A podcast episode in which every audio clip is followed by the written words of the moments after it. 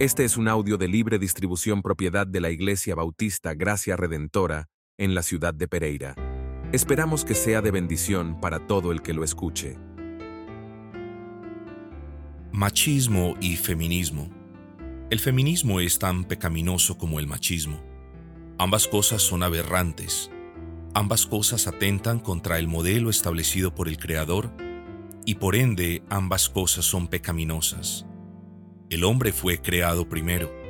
A él Dios le asignó responsabilidades particulares y le dio tareas inherentes a su naturaleza masculina el hombre no escogió ser creado primero y tampoco tener por ende la responsabilidad de presidir a su esposa, quien fue creada después de él, de él mismo y para él.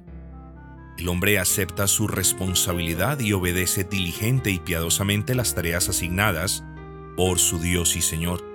Solo cuando el hombre se extralimita de manera abusiva o cuando es abandonado en el ejercicio de sus funciones en el seno del hogar, es cuando surgen los problemas que últimamente evidencian el pecado y que usualmente desembocan en la aberración que recibe el nombre de machismo.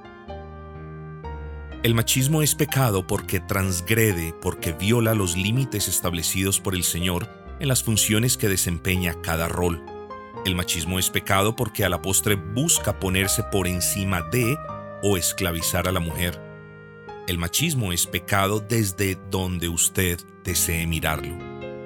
Pero también es pecado el feminismo. El feminismo representa el otro extremo del espectro. El feminismo puede ser descrito como el pecado que lleva a una mujer a transgredir las funciones típicas de su rol establecidas por el Señor. Luego hablaremos del movimiento feminista. Por ahora bástenos decir que el feminismo nació como un movimiento que supuestamente procuraba la igualdad de la mujer con respecto al varón. Grave error. Primero, porque si bien reconocemos que ambos seres humanos son iguales ante los ojos de Dios, ambos no tienen las mismas funciones ni cumplen los mismos propósitos. Segundo, un mal, como lo es el machismo, no se combate con otro mal ni se soluciona con otro mal como lo es el feminismo.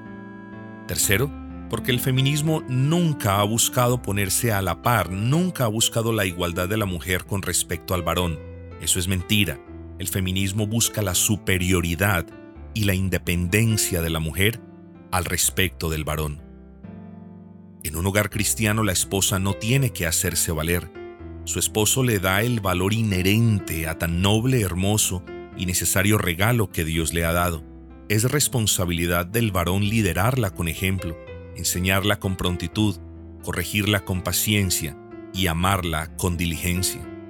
Es deber de la esposa sujetarse a su esposo de manera sincera y apacible y del esposo liderarla de manera justa y delicada. Si estas cosas son una realidad en el seno del hogar, entonces no habrá lugar ni para el machismo ni para el feminismo, al menos en el contexto del hogar. Quiera Dios ayudar tanto a esposos como esposas para que por medio de su gracia ambos puedan honrarlo y testificar así del señorío de Jesucristo sobre ellos, para la gloria de Dios.